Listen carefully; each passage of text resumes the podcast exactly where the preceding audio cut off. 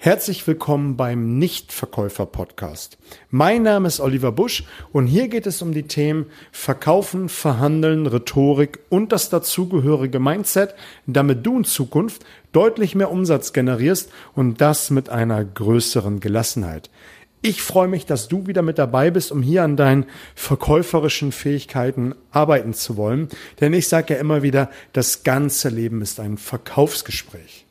Vielleicht denkst du dir jetzt, warum sagt er jetzt der Nichtverkäufer-Podcast?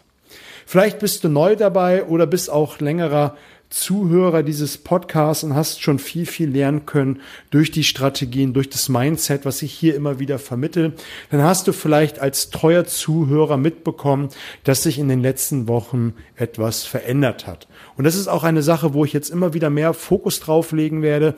Und es wird im Mai auch das erste Seminar, den ersten Workshop geben.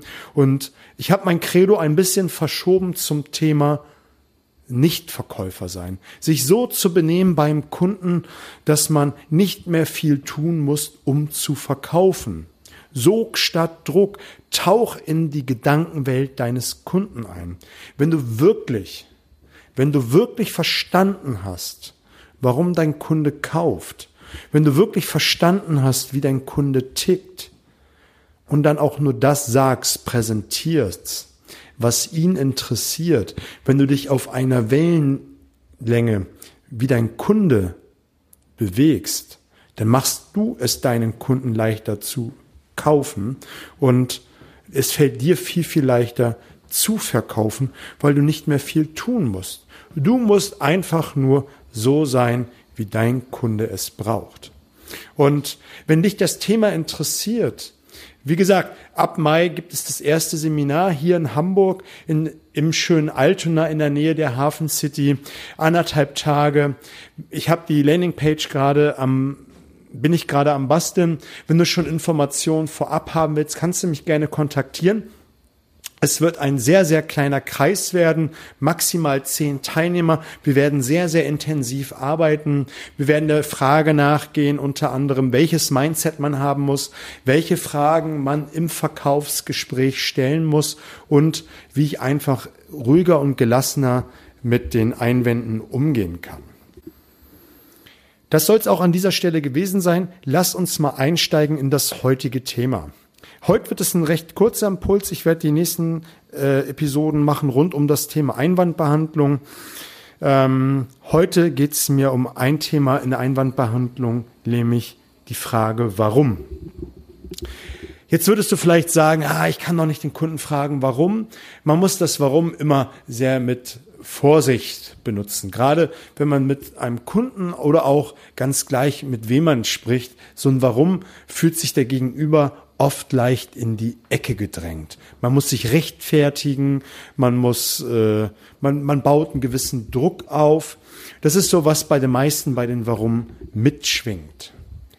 Ich sage aber, wenn du eine gute Gesprächsbasis hast, wenn man auf einer guten Wellenlänge unterwegs ist, wenn man ein Vertrauen aufgebaut hat, dann schadet dieses Warum nicht. Und wenn man dieses Warum verpackt in einer Frage und den Kunden ganz verständnisvoll anschaut und erwartungsfroh ist und auch wirklich interessiert ist an der Antwort, gibst du den Kunden die Möglichkeit, ihn sich, äh, dass er sich öffnet und ihm, dass er dir die Gründe darlegt, warum er dir diesen Einwand gegeben hat. Ist zum Beispiel, wenn du ein Produkt verkaufst und dem Kunden sagt, und der Kunde sagt zu dir, das ist äh, äh, über mein Budget, das kann ich mir nicht leisten. Ich habe kein Geld dafür.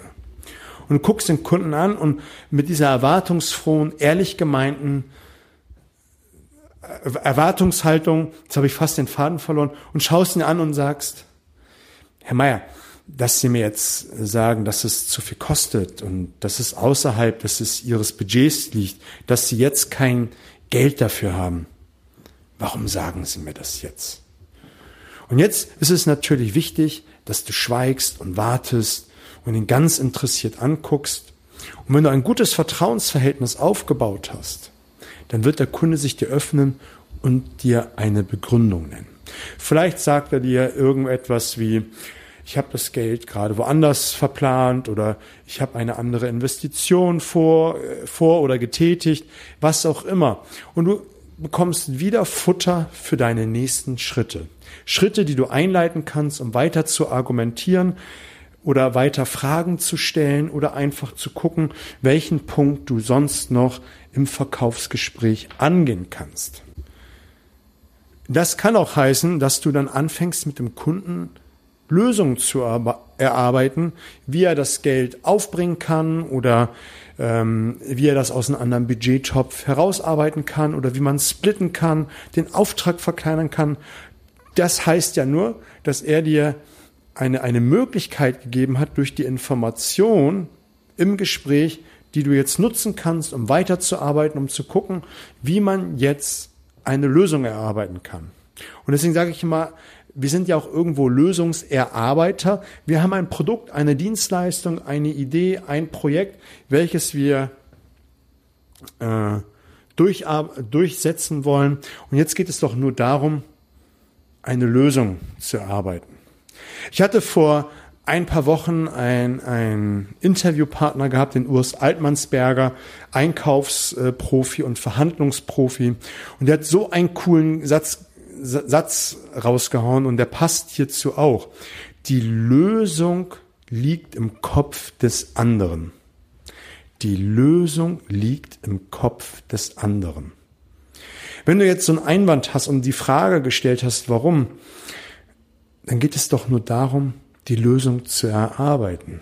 Und dann gibt es, geht es doch darum, kreative Fragen zu stellen und dann wie ein Detektiv auf die Suche zu gehen, um herauszufinden, wie man zum Ziel kommt, den Abschluss, den Deal zu machen oder einfach den nächsten Punkt auf der Agenda.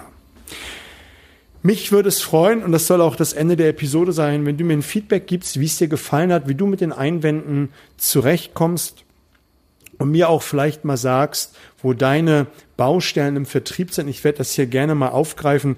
Die Kontaktdaten findest du alles in den Shownotes, genauso zum Workshop, kannst du mich gerne kontaktieren. Ich bin immer froh über Vorschläge, Anregungen, die ich hier im Podcast mit aufgreifen kann. Ich denke immer, aus der Praxis für die Praxis, das interessiert die Community immer, wenn man sehen kann, was man alles tun kann. Ich wünsche dir eine fette Woche, alles Gute.